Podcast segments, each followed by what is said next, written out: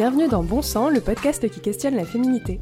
Je suis Chloé et aujourd'hui c'est Marine qui m'a fait le plaisir d'échanger avec moi sur le sujet.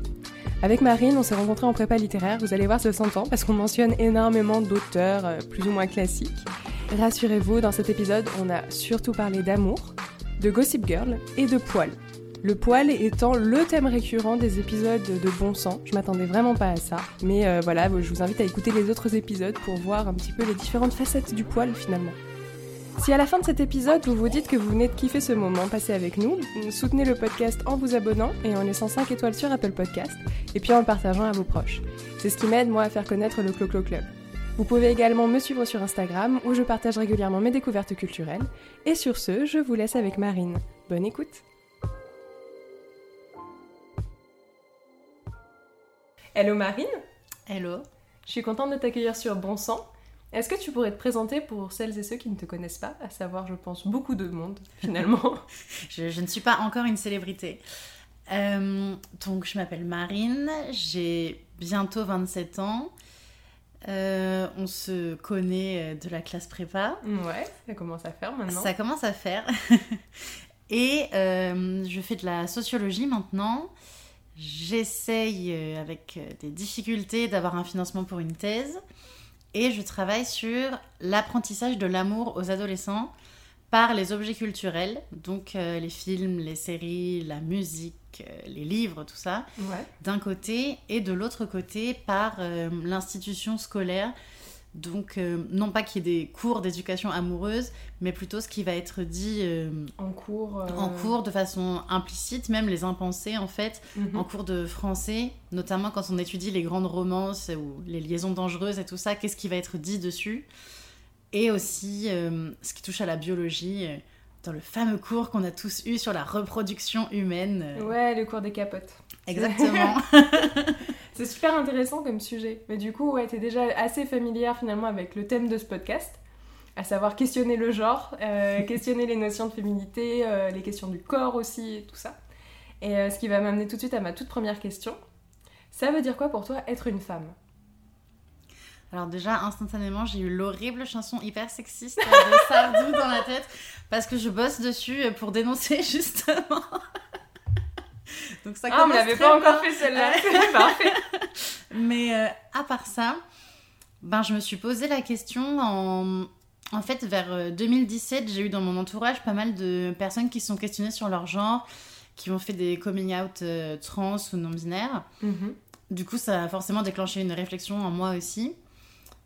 Et pendant, pendant un petit moment, je me suis dit, en fait, je suis anxio-genre. Alors, anxio-genre, c'est le fait que. peur d'avoir un genre Qu'en fait, non, c'est qu'en fait, quand tu essayes de réfléchir pour savoir euh, vraiment au plus profond de toi à quoi tu t'identifies, euh, ça te fait des crises d'angoisse. Donc en fait, c'est un peu.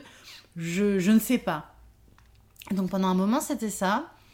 Mais c'est plutôt que euh, c'est plutôt que j'étais angoissée de, de, tout dans la vie à ce moment-là. Et maintenant que j'ai un peu de recul, je, pense euh, effectivement être à l'aise avec le fait d'être une femme.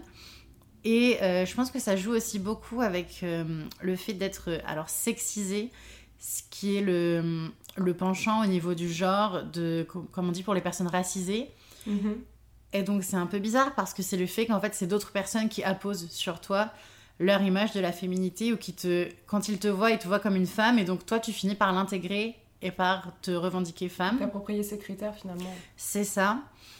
Euh, donc déjà, il faut faire un peu la, la, paix avec tout ça, pour moi en tout cas, parce que je me suis dit d'accord, donc finalement, ce truc hyper intime de qui tu es et comment tu te définis, c'est défini par le regard de gens dans la rue, euh, en plus des regards que t'as pas forcément envie d'avoir sur toi.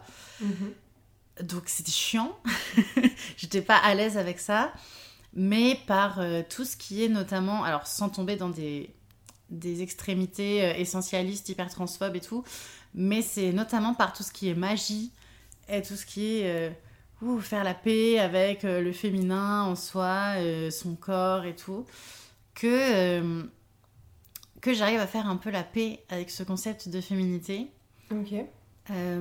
Est-ce que le fait que tu aies eu beaucoup d'amis justement qui ont bah, fait des coming out divers et variés, ça t'a aussi pas fait dans une certaine mesure rejeter finalement ces codes de féminité que tu voyais plus du tout appliqués autour de toi en, je sais pas, par, par mimétisme aussi inconscient, ou juste justement face à cette remise en question, de se dire si eux ils remettent ça en question, moi j'ai pas non plus envie de me sentir femme à ce moment-là. Ouais, bah, je pense qu'il y a trois, je vois un peu trois points. Euh, il y a effectivement celui-là, le fait que j'ai toujours, enfin j'ai toujours, depuis euh, de nombreuses années, évolué dans des milieux euh, très militants, très féministes et queer, où effectivement il y a peu l'image cliché de la féminité, on va dire, mhm. avec laquelle aussi je trouve qu'il faut, qu'il faut faire la paix et que finalement tu peux être une nana entièrement en rose avec des talons qui va chez l'esthéticienne et être hyper badass et loin d'être bête en fait. Mais ça, j'ai mis du temps à le dire. Et, euh, et les deux autres points, c'est que quand j'étais ado, j'ai eu complètement cette phase de not like other girl. En plus, à ce moment-là, je sortais avec une fille. Ok. Et donc, euh, même si j'étais, je mettais quand même des robes ou des trucs comme ça, euh, je me voyais beaucoup plus trash et subversive que je ne l'étais en réalité. C'était ton abri de la vigne intérieure. Exactement, au, au, fin fond de mes deux sèvres. Et oui, du coup, je me disais, non, non, moi, j'aime pas les trucs de filles. Euh, de toute façon, euh, je lis Shakespeare euh, et je suis très torturée. et la féminité, c'est de la merde, quoi. C'est pour les, pour les filles bêtes, en fait, pour les, les pétasses, tu vois. Mm. Alors qu'il n'y a rien de mal à être une pétasse, finalement. Et après, il y a aussi tout un, tout un truc qui est que moi, j'ai toujours, du fait de la génétique et de, de maladies, euh, j'ai toujours déjà été plutôt en surpoids et eu un problème euh, d'hyperpilosité. Ok. Enfin, Au niveau en fait, de la thyroïde ou euh, Non, ça s'appelle le syndrome des ovaires polykystiques. Ah, ok, comme ça, ouais, ouais, je vois très bien. Et en fait, je dis un problème alors que au niveau de la santé, ça ne me pose aucun problème les poils. Genre, ça il n'y a aucun souci, tu vois. Ouais, c'est le regard des autres. Mais c'est voilà, c'est un problème pour les autres. Et ce qui fait que la première fois que ma mère m'a épilé à la cire, j'avais 9 ans. Oh, c'est super C'était horrible. T'as été diagnostiquée quand? J'ai été, j'ai été, j'ai eu un début de diagnostic à 18 ans et qui qui traîne depuis. Enfin, je suis même pas traitée euh, aujourd'hui à, à, bientôt 27 ans. Du coup, on traitait tes symptômes bien avant, avant de m'imposer. Ah, bien sûr, bien sûr. Et surtout, finalement, parce qu'il y a des symptômes euh, physiologiques qui eux peuvent être graves, comme une résistance à l'insuline ou bon, qui pour le coup sont des problèmes. Puis des douleurs aussi, tout simplement. Hein, Ça, moi, j'ai la chance, j'en ai pas trop. Ok. Mais, euh, mais par contre, tout ce qui touche à l'apparence, au poids et au poil, et à ce qui n'est pas très féminin, puisqu'une femme doit être mince et toute lisse, alors ça, ça a été un problème pour tout mon entourage et donc pour moi très très tôt. Et ce qui fait que aussi c'était compliqué la féminité, parce que, euh, je voyais toutes ces, filles grandes, minces, avec aucun poil, machin, et moi j'étais là... Euh, avec mon, short de bain de garçon pour essayer de cacher euh, mes poils. Euh. Ah non, je ne ressemble pas du tout à cette sirène. Mmh, que tu peux voir dans les magazines ou même autour de toi, dans ton entourage. Exactement, et pendant hyper longtemps, je me suis épilée de la tête aux pieds avec des produits chimiques de merde qui coûtent super cher et tout. Et genre, quand j'étais au lycée, j'étais incapable, mais vraiment incapable, d'aller à une soirée sans être intégralement épilé, euh, même euh, mhm. au niveau de la chatte et tout. Euh, alors que même à une époque où T'avais pas forcément où clairement non j'allais pas et bon ça n'allait rien se passer de ce côté-là. Mais je pouvais pas me sentir pumped up fraîche pour aller en soirée en sachant que j'avais des poils quelque part quoi. En même temps là ce que tu m'as dit enfin je reste un peu là-dessus mais que ta mère t'ait épilée dès l'âge de 9 ans ça me paraît surréaliste comme image. Quelle a été du coup ta, un peu ta relation avec ta mère par rapport à ça, à ta construction de ta féminité? Elle, pour le coup, elle euh, adhère tout à fait à la vision un peu euh, normée de la féminité, bien que, euh, bien que elle ait des, j'aime pas dire problème parce que c'est pas ça le problème, mais elle a des problèmes de poids. Bien qu'elle ne rentre pas dans cette norme. Voilà, en fait. exactement. Mais oui, c'est toujours maquillé, même pour rester à la maison, euh, si on sort, euh, des petits talons, tout ça. Ce que je me dis, c'est une pression énorme, enfin, tu vois, de commencer dès tes 9 ans à t'intégrer le fait que tes poils, il faut pas les avoir. Enfin, c'est très ah, Ouais, ouais, même, mais même euh, quand j'étais petite, et après plus tard, mais j'ai fini par me, me rebeller, donc ça s'est arrêté. Dès qu'on allait à la plage ou à la piscine ou quoi, mon père, il allait me dire Ah, ça va King Kong Ah, mon petit Yeti, tout ça. Et moi, j'étais en PLS, quoi j'ai eu un revirement total au moment où j'ai accepté cette féminité.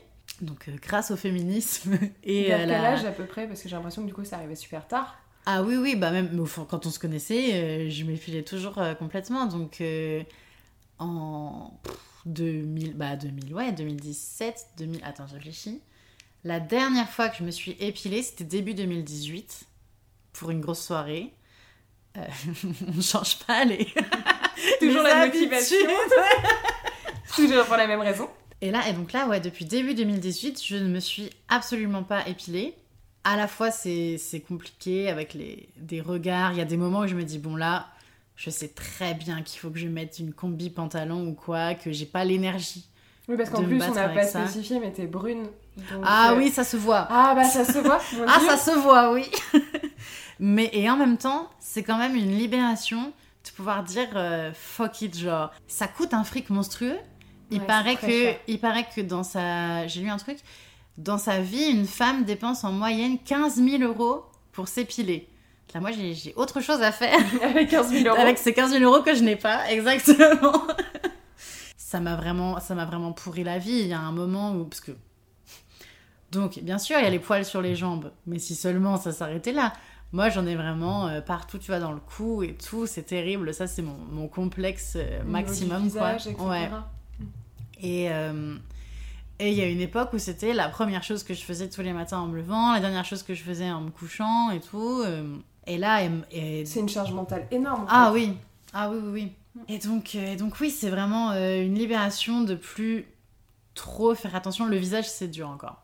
Mais j'y viens j'y viens. Puis t'as le regard, là tu parlais du regard de tes proches, mais t'as aussi tout le regard des gens que tu ne connais pas, que tu rencontres euh, bah, dans la rue. C'est même ça parfois le plus dur. J'ai eu, euh, là quand j'étais sur la côte d'Azur, j'ai eu des, des, mamies qui étaient scandalisées, mais pas, pas à me crier dessus non plus, juste au bout d'un moment tu repères, tu vois. tu, vois le regard, tu vois le... avec la main devant la bouche, tu dis, ah, celui-là il était pour moi. mais euh, mais il y a aussi presque une petite fierté maintenant, parce que ça fait quelques années, de se dire c'est peut-être la première fois qu'elle voit des poils sur une femme de sa vie, tu vois. Autre que sur son propre corps. Ouais, c'est ça. Euh, ça se trouve, elle a 70 ans, elle a jamais vu des poils sur une femme, alors que c'est naturel. du coup, je cherchais un peu des. Que moi, je suis une grande intello, donc je cherche toujours des livres sur tout ce qui m'arrive. Et je cherchais des livres sur le poil féminin. Il y en a un qui est sorti là cet été qui a l'air super, que j'ai acheté mais pas encore lu. Ça s'appelle Parlons poil, le corps des femmes sous contrôle. Et c'est de. C'est de Juliette Lanrouilly et Léa Taïeb. C'est vrai que le rapport au poil, il change beaucoup. Le fait que tu vois, il y a des ouvrages dessus. Et puis même euh, d'expérience personnelle. Quand j'étais petite euh, et que j'allais en vacances chez mes grands-parents, voilà, petite anecdote, euh, il y avait une personne qui habitait leur village, une femme en l'occurrence, euh, qui avait de très longs cheveux, bien noirs, euh, vraiment super longs jusqu'au bas des fesses, et euh, des poils sous les bras. Et moi, petite, c'était l'une des premières fois que je voyais une femme avec des poils sous les bras. Bah ouais, ouais. Et en fait, je pouvais la regarder des heures, je trouvais ça fascinant. Mais il y avait une forme de d'incompréhension, de tu sais, de pas trop savoir ce que ça faisait là, et en même temps, j'étais pas. C'est rigolo, enfin, elle a quand même deux touffes noires sous les bras et tout. Il y avait un truc pour un enfant, en tout cas, c'était un fascinant un peu. Ouais, un petit peu. De, euh, elle est un peu magique la dame, mais je sais pas si c'est gentil ou méchant, tu vois, de, dans ma façon de le percevoir. T'étais troublée, quoi. C'est ça. Et aujourd'hui, euh, je trouve ça génial de voir euh, bah, des alors je vais dire des petites meufs, c'est pas du tout négatif euh, chez moi, euh, des petites meufs sur Insta qui euh, se prennent en photo ou font des stories, effectivement elles ont des poils sous les bras et en fait, enfin, c'est même pas une question. Et elles le font et oui, bah, elles, doivent certainement se prendre des commentaires là-dessus, mais en fait elles continuent et elles s'en fichent. Et, et, ouais, passer de ce côté de voir une femme dans un village paumé dans le sud de la France avec des poils sous les bras à aujourd'hui plein de nanas entre même euh, dès 18 ans et, 30 euh, ans, euh, avoir des poils sous les bras et s'assumer en photo. Enfin, je trouve ça incroyable, le chemin parcouru en une dizaine d'années. Non, ça fait, ça fait vraiment du bien à voir. Tu te sens moins comme une, une, anomalie aussi, tu vois. Et comment est-ce que tu t'es réconciliée du coup avec ta féminité? Parce que là, tu t'en parles comme un rapport très conflictuel, comme pour beaucoup hein, de femmes, très clairement. Qu'est-ce qui, chez toi, t'a permis de te réapproprier ton corps? Tu parlais un petit peu tout à l'heure de, de magie, d'apprendre à en fait, euh, faire du développement personnel, ce genre de choses. Ça a été quoi, toi, un peu tes éléments déclencheurs pour te dire, ok, ça va et je me sens bien maintenant comme je suis? Je pense qu'il y, a plusieurs choses. Euh, d'abord, il y a le fait, bah, je parlais de, oui, du fait d'être définie comme femme par le regard des autres. Et en fait, ce qui m'a aidé à sortir de cette vision-là, c'est de me dire, mais par cette définition, tu peux. Alors, je dis pas que seules les femmes peuvent être féministes, mais tu peux prendre part à tout un combat, toute une histoire, en fait, de lutte. Et en même temps, c'est rageant, bien sûr, mais c'est aussi hyper puissant. Ouais. Tu vois? Et, je me... et c'est là, quand je me suis dit, mais est-ce que euh, je me sens femme? Je dis, mais en fait, oui, parce que quand je lis tous ces trucs, euh, même, je sais pas, des, des sorcières de Salem euh, ou de la, des féministes de 70 tu ou quoi. Tu t'identifies, Je dis, ouais, je me, sens, je me sens concernée, en fait. J'ai vraiment l'impression qu'il est question de, de, de moi, d'une certaine façon. après, il y a aussi le côté ouais, appropriation de son corps par, bah, par le fait de se laisser pousser les poils, de se faire des tatouages. Tu vois, parce que pendant longtemps, le corps, pour moi, c'était un truc à corriger. Parce que soit il fallait le corriger esthétiquement, genre perdre des kilos et enlever des poils, soit il fallait le corriger euh, médicalement parce que j'avais des soucis de santé. Et je me disais, bon, heureusement que je suis euh, gentille, euh, drôle et intelligente, comme ça je peux essayer de faire oublier un petit peu euh, cette carcasse horrible, tu vois. C'est une vraie dissociation entre ta tête et ton corps qu'on a toutes, je pense, eu à un moment. Enfin, c'est très quand même spécifique aux femmes là-dessus. Ouais. Et, et en lisant donc des trucs sur ben, la spiritualité magique, un peu les mhm. sorcières, tout ça, que j'ai souvent lu des choses sur justement cette dichotomie, mais qui remonte à, à Platon, du corps et de l'esprit et qui disait mais en fait ça c'est vraiment hyper euh, européen et ça ne repose sur rien enfin en fait ton esprit il peut pas vivre sans ton corps et inversement c'est les deux fonctionnent forcément ensemble en fait je peux pas me sentir bien si je me dis ouh euh, je suis quelqu'un de génial euh, dans ma tête ou dans mon âme ou quoi mais que je déteste mon mais, image mais je déteste mon image et mon corps alors qu'en fait bah, je sais pas si c'est avec ton corps que, que tu vis, enfin que tu désires, que même que tu marches, euh, enfin que, que, ton cerveau fonctionne aussi, oui, tout simplement. Oui, voilà. même que tu ressens genre euh, la, la gourmandise ou le soleil sur ta peau ou je sais pas plein de trucs. Et en fait, sans, sans ton corps, t'as bah, rien. Et donc, euh, et donc voilà, c'est en lisant des trucs là-dessus que je me suis dit, mais oui, il faut que j'arrête d'être en, en, guerre contre moi-même parce qu'en fait, en fait, ça ne me fait aucun bien Mm. Et de toute façon, c'est une guerre perdue d'avance. Enfin, moi, il y a des histoires de génétique ou quoi. Bon, je ferai jamais un 36 de ma vie. Genre, c'est fini, quoi. Ce n'est pas possible. Ce que tu disais, hein, c'est une norme qu'on nous montre. Ouais. Mais en fait, une norme basée sur des critères totalement euh, arbitraires. Oui, quand tu euh, vois. c'est pas vraiment une norme quand tu vois la norme des Françaises, quand on fait. Euh, t'as des ah, études et tout qui sortent. En mon cas, à l'heure actuelle, je fais partie de la norme cliché.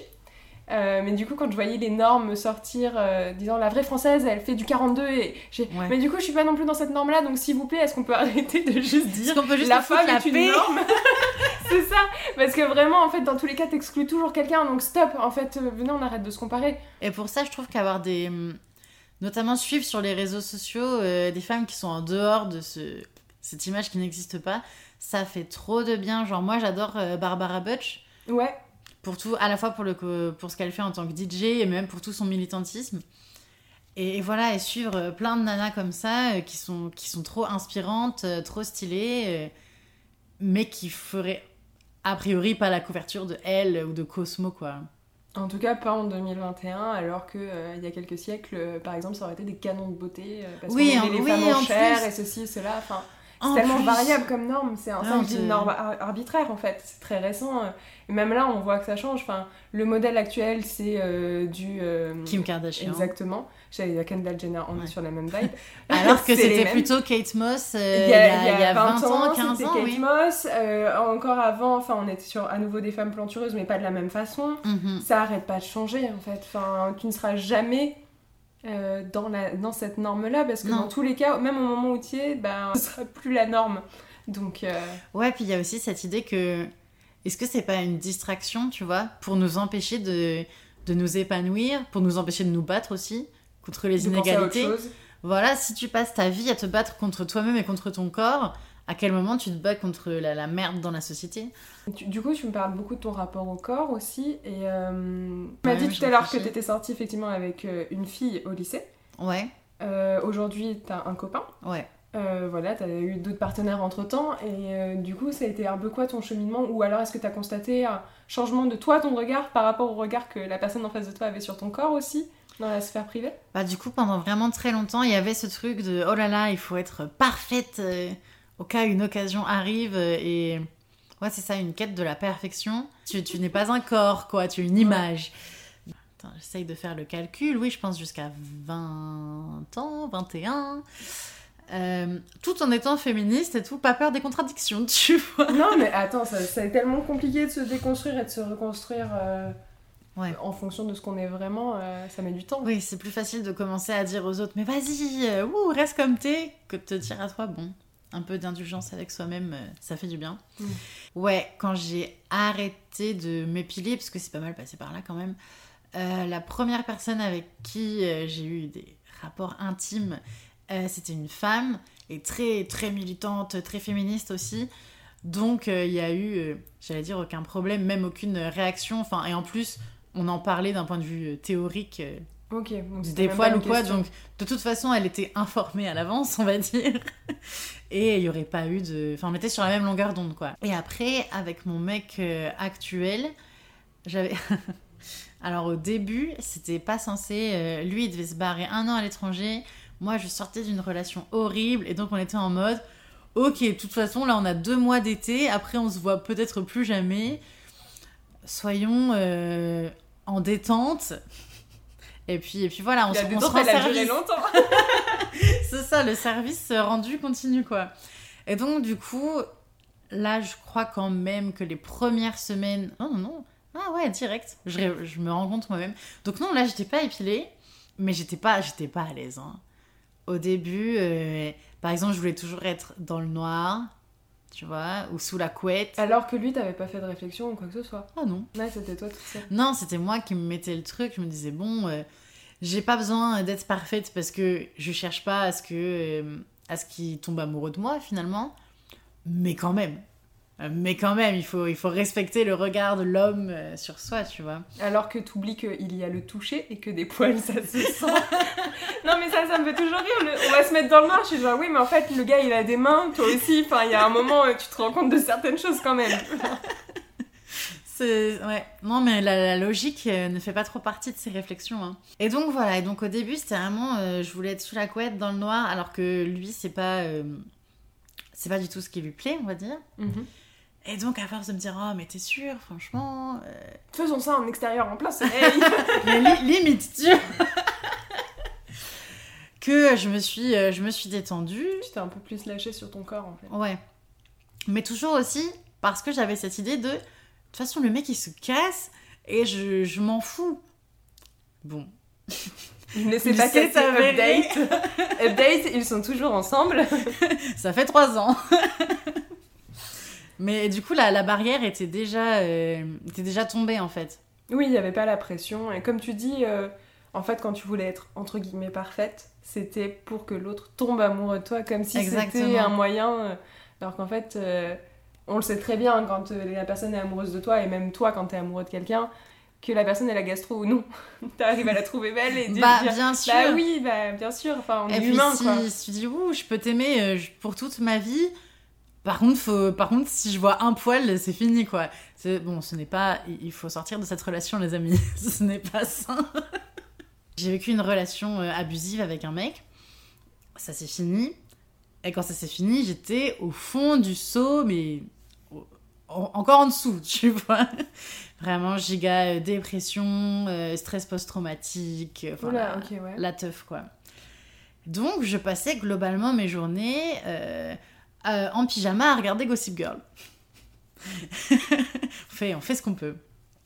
Et, euh, et en fait, au bout d'un moment, grâce aussi pas mal à des amis hein, qui m'ont ouvert les yeux et à des lectures et tout, je me suis rendu compte que cette relation, elle avait été abusive. Parce qu'au début, je me, je me rendais pas compte. Tu vois. Oui, puis quand t'es dedans, tu le vois pas. Bien sûr. Et donc, euh, je me suis beaucoup renseignée sur ce type de relation. Tout en continuant à regarder Gossip Girl à côté. Et petit à petit, l'un influait l'autre et je me disais, mais attends, mais là, ce qui se passe dans la série, mais c'est hyper toxique. mais ça va pas du tout. Bah, il y a quand même des viols, quoi, dans la série. Ah oui, oui, puis des manipulations, mmh. du chantage, enfin, la totale, quoi. Et donc, euh, et donc, je finissais par regarder Gossip Girl complètement avec cette euh, lentille euh, féministe. Tant et si bien que c'est le sujet de mon mémoire de M2, qui est donc la représentation des relations abusives dans une série à destination des adolescentes et donc la série c'est Gossip Girl. Et j'ai euh, fait des, donc des questionnaires avec 40 euh, ados et des entretiens plus suivis avec deux. Ouais. Donc que des, que des filles entre 14 et 20 ans, fans de Gossip Girl. Et en fait, la question c'était bah, qu'est-ce que vous pensez de cette relation? Comment Donc il y avait des extraits vidéo des moments forts de la relation. Donc Vraiment des trucs pas glorieux, quoi. Et aussi des trucs joyeux, pour faire la comparaison. donc à chaque fois, je disais, bah, qu'est-ce que vous ressentez face à cette scène? Comment vous réagiriez si vous étiez Blair? Comment vous réagiriez si Blair était votre meilleure amie et qu'elle venait vous raconter euh, ce qui lui est arrivé? Et, et c'était, c'était ouf, c'était trop bien, j'ai trop aimé faire ça. Oh, j'ai eu les félicitations. Puis sorti de leur contexte, les extraits, t'as dû avoir des réactions justement euh, très différentes de personnes qui regardent ça dans une série où t'as une scène avant, une scène après, c'est un peu noyé dans le reste, même si ça reste un temps fort. Alors que quand tu le sors tout seul hors contexte, c'est souvent là tu te rends compte de trucs, mais pas, mais pas forcément, tu vois. J'ai eu, en gros, j'ai eu trois types d'ados. En gros, il y a celles qui adhèrent complètement, donc qui sont en mode, euh, moi je rêve de sortir avec un mec comme Chuck, euh, c'est ma vie, euh, ils sont trop mignons, j'adore. Voilà, qui sont complètement dans le truc.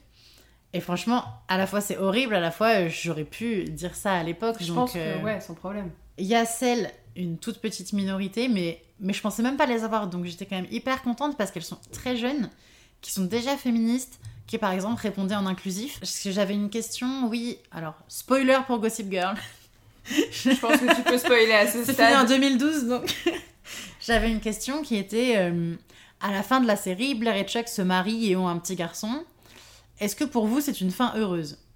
Et il y en a quelques-unes, du genre, bon, 3 hein, sur 40, qui m'ont répondu Je ne pense pas que le mariage soit nécessaire pour une fin heureuse. Euh, ou euh, non, je pense que. Euh, Blair aurait dû rester indépendante, des trucs comme ça. Et, en plus, Blair qui a un garçon, enfin quand tu vois le personnage de Chuck, ça en dit long aussi sur la façon dont les scénaristes ont pensé leur relation. Non pas qu'avoir un garçon ce soit mal, loin de là, euh, mais le personnage de Chuck, il construit quand même tout un empire, il est manipulateur, enfin c'est le personnage le plus problématique de toute la série en tant que tel, mhm. la façon dont il a été écrit. Et euh, le fait de la faire se retrouver coincée entre deux mecs, enfin c'est un dit long je trouve. C'est clair. Et il y avait un truc euh, qui est vraiment le, le, résultat de ma recherche en fait, qui est qu'il y a beaucoup d'adolescentes qui quand il est question d'elle-même, de comment elle réagirait dans la situation, pardonne très vite, euh, trouve des excuses, euh, voilà. Et quand c'est leur, meilleur ami, sortent, les dents, tu vois. Mm. Et donc il y a vraiment ce truc de moi je pourrais accepter qu'on me fasse du mal, euh, je pourrais pardonner. Par contre, si tu touches à ma meilleure amie, je t'éclate. Tu vois? Alors que c'est les mêmes comportements. Et en gros, les, les conclusions très rapides que j'en ai tirées, quand t'es adolescente, il y a un gros accent qui est mis sur toutes tes relations, donc amicales et romantiques, et que c'est un peu ce qui définit ta, place dans la, dans la société adolescente. Avec qui t'es ami, est-ce que t'as des amis ou pas déjà? Mhm. Et avec qui tu sors, est-ce que t'as un copain ou pas Est-ce qu'il est stylé ou pas? Puis c'était un peu l'objectif aussi ultime, c'était de absolument avoir quelqu'un. Et donc, euh, et que donc en fait, tes les autres, finalement, tes relations, tu les privilégies par rapport à ton propre bien-être parce que c'est plus important euh, d'être aimé que d'être euh, d'être respecté en fait. Oui, et en partant du principe que tu peux pas être les deux. Ouais, oui. Si souvent. ah, ce serait trop simple. Et donc, partant de là, bah, j'ai créé ce sujet de thèse parce qu'il y a pas mal de trucs sur l'éducation sexuelle qui se font, et c'est très bien. Mais en fait, il n'y a pas que ça, finalement. Parce que, évidemment, il y a un énorme problème avec les violences sexuelles, le non-consentement et tout mais, euh, mais les violences psychologiques et ce, euh, ce à quoi on est prêt par amour, entre guillemets, ça peut être dévastateur, surtout, euh, enfin, franchement, à tous les âges, mais j'ai envie de dire surtout à cet âge-là où on n'est pas, on n'est pas encore solide sur ses deux pieds, quoi. Et même dans les années qui suivent, euh, où tu le vois en termes de témoignages, je pense, euh, c'est pareil pour toi au niveau de nos proches, mais ouais, autour de la vingtaine, c'est le moment où tu as des premières relations sérieuses, sérieuses, pour beaucoup. Parce qu'au lycée, euh, voilà, c'est. Soit c'est des gens qui restent ensemble depuis le lycée, soit tu commences à avoir des vraies relations en tant que telles entre adultes vers la vingtaine. Et c'est là que les schémas toxiques que tu as intégrés ressortent et s'appliquent. Complètement. Et donc, et donc, moi, mon projet en fait, j'ai un projet euh, qui n'est pas que de la recherche. J'aimerais vraiment qu'il y ait une application concrète, tu vois, et alors dans un monde idéal dans lequel on ne vit pas, carrément des cours d'éducation euh, sentimentale comme il y a des cours d'éducation sexuelle. Mhm. Enfin, à noter que normalement, il y a trois cours d'éducation sexuelle obligatoires par an au lycée. je ne connais personne qui en a eu un seul. Hein.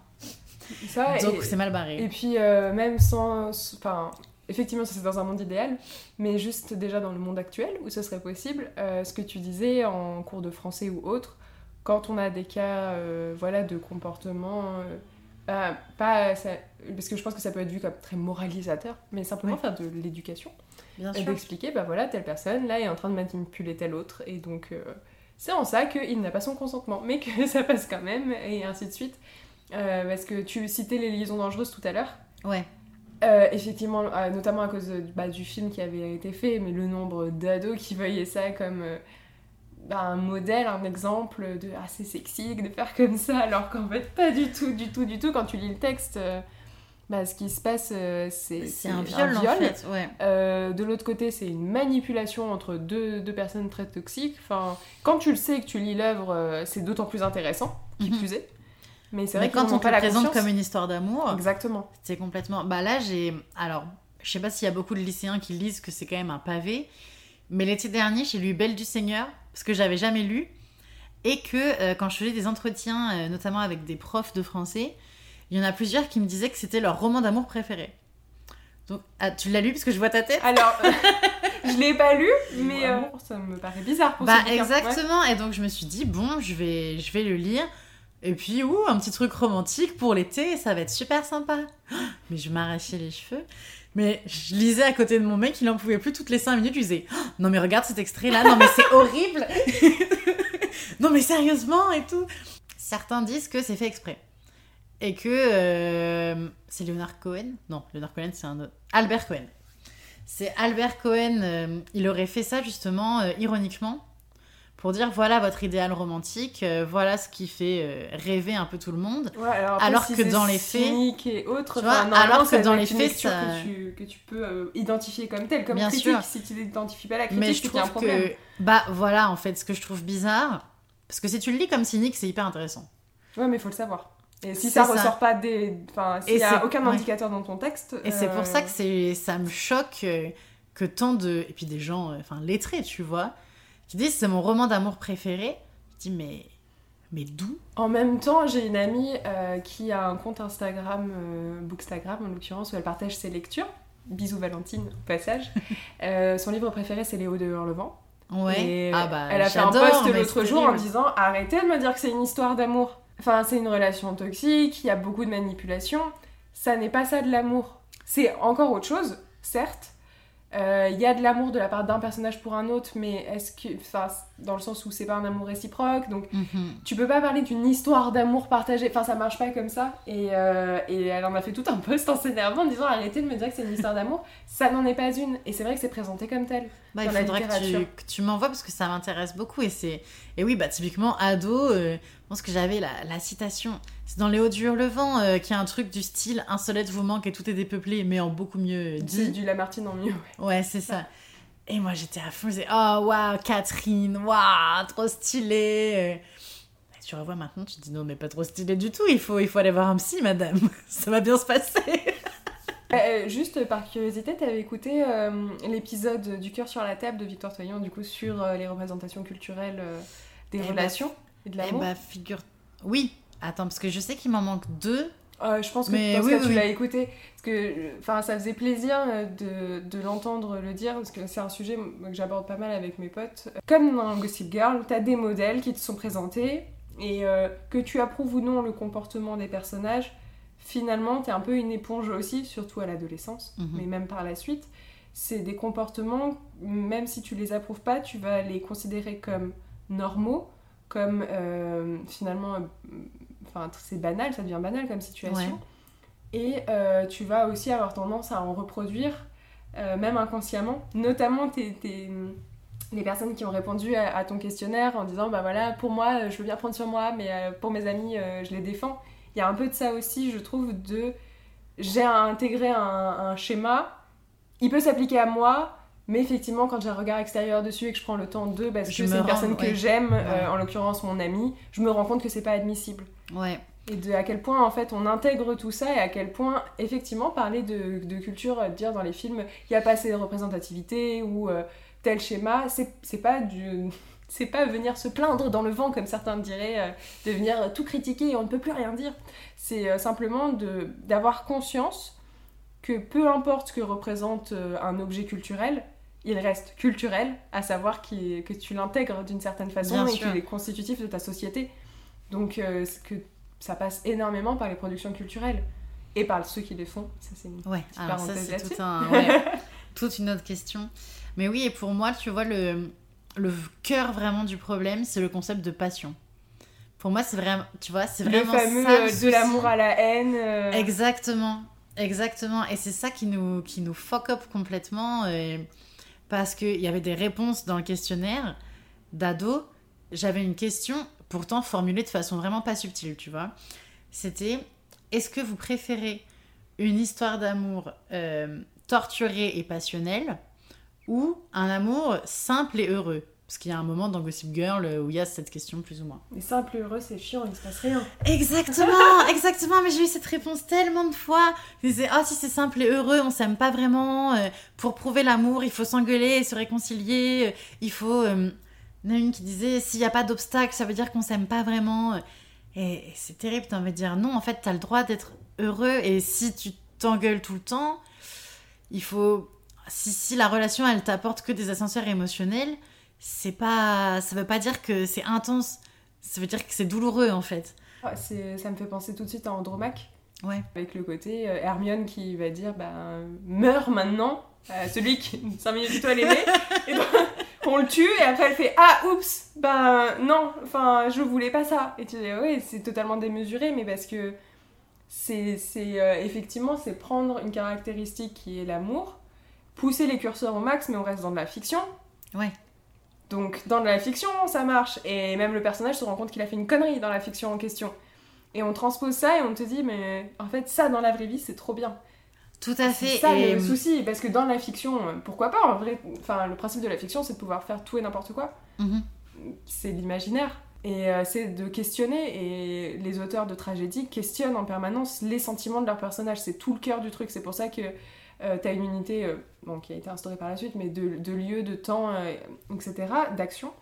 c'est parce que tout repose sur bah, les, interactions entre les personnages.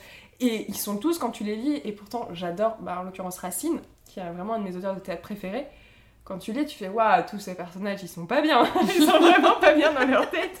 Si tu t'amuses à lire que leurs répliques à eux, tu fais alors il y en a une déjà, elle parle toute seule, bien. Euh, ensuite, elle parle à son mari mort. Puis elle, dit Toi, je t'aime. Puis finalement, je t'aime pas. Puis meurt. Puis je vais me suicider. Ah non, en fait, j'ai un fils vivant. Mais tu es mon fils à la place. Et tu, tu passes une page à l'autre et tu fais Mais est-ce qu'on peut se poser 5 minutes, s'il vous plaît, madame? Parce que là, ça commence à faire beaucoup de problèmes quand même pour une seule personne. On va prendre un petit thé. Euh, ça va, ça on va, en discuter. Ses fils, ses fils, viens là, on va en parler. Ouais, bah, et tu vois, je suis encore. Euh, je repars sur mon mémoire sur Gossip Girl, mais hum, j'avais aussi. J'étais aussi arrivée à une conclusion qui est que donc dans la série, comme euh, preuve de la passion et donc tous les obstacles à surmonter pour leur relation, il y a à la fois des histoires de jalousie euh, hyper intenses, euh, des histoires d'embrouilles de couple et tout ça. De, de couple et aussi d'amis parce que ça me voilà, fait, penser tout de suite. Voilà, et j'allais dire, et il y a aussi des trucs qui sont pour le coup moins présents dans la vie normale, entre guillemets, comme... oh wow, ton père est mort, mais en fait il a ressuscité. Oh, euh, en fait, excuse-moi, mais euh, je dois t'abandonner car je dois gagner un milliard de dollars euh, pour construire mon empire et tout. Bon, il y a peu d'adolescents en France qui sont face aux mêmes problématiques. Surtout des dollars. et du coup, en fait, tout ce qui reste aux ados normaux pour vivre les, affres de la passion et pour avoir des obstacles, c'est tout ce qui repose sur l'abusivité de la relation. Tu vas te dire ah oui mais euh, pas ah oui mais il a été hyper jaloux, euh, il m'a crié dessus, il m'a confisqué mon téléphone euh, tellement il m'aime. La, la, jalousie comme preuve d'amour, c'est vraiment une, une des pires conneries qu'on véhicule. Aussi l'idée, le syndrome de l'infirmière.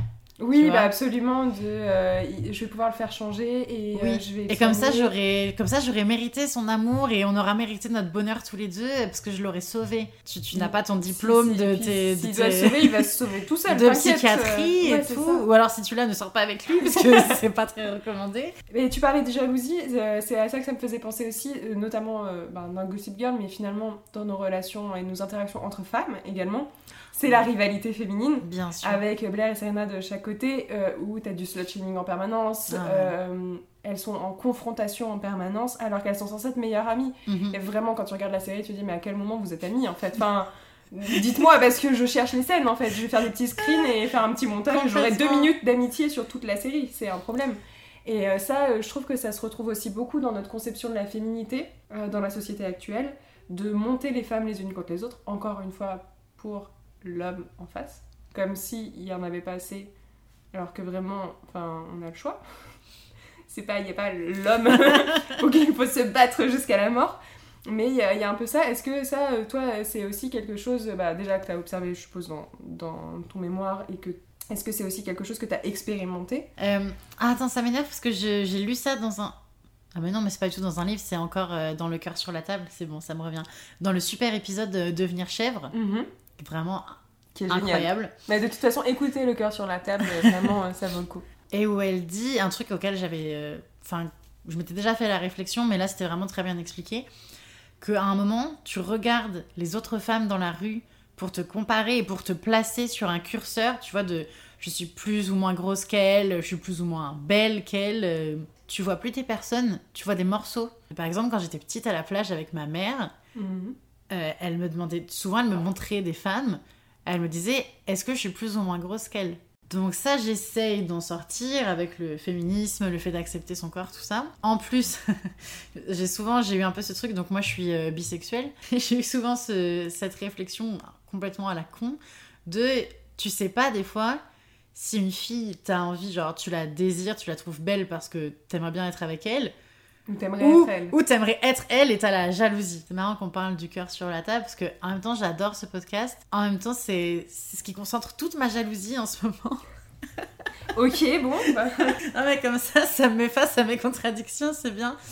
Parce que, euh, tu vois, je trouve ça trop trop cool qu'il y ait ce podcast euh, sur des sujets hyper importants dont relativement personne ne parle. Et en même temps, ça m'exaspère dans le sens où moi, ça fait trois ans que j'essaye de parler de ces sujets dans le monde de la recherche et qu'on me dit ah c'est trop ah c'est trop original ah non c'est novateur mais c'est un peu sensible on n'a pas en les parle dans la sphère féministe et à la enfin je pense que le podcast tu vois même si du coup c'est un podcast donc ça commence à sortir d'un certain écosystème ça reste un podcast quand même écouté à 90% par des gens déjà convaincus par les propos tenus. Je pense qu'il y a de ça aussi donc ta jalousie, voilà. Non, en plus c'est normal, super, juste vraiment. que ça évolue tellement lentement de gagner chaque strate de la société avec ces idées-là.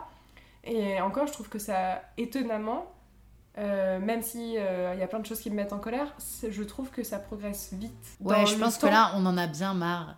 je pense que là, vraiment, la cocotte minute, elle siffle depuis plusieurs années. Ouais, ouais. Et, euh, on veut que ça aille vite.